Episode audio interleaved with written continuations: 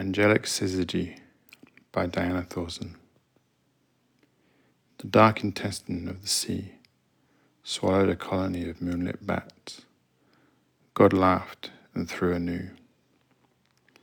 Canopic jar of graceful waves for Set and Horus to quarrel over. God smiled again in the darkness, stampeded over distant green hills. Horus cried and Set fainted.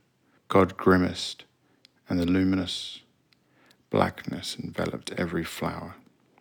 Ancient cliffs and ghastly crabs remained, transfixed by limpid moonshine. But the pale owl wrapped its feathers around the spirit of every paperbark tree.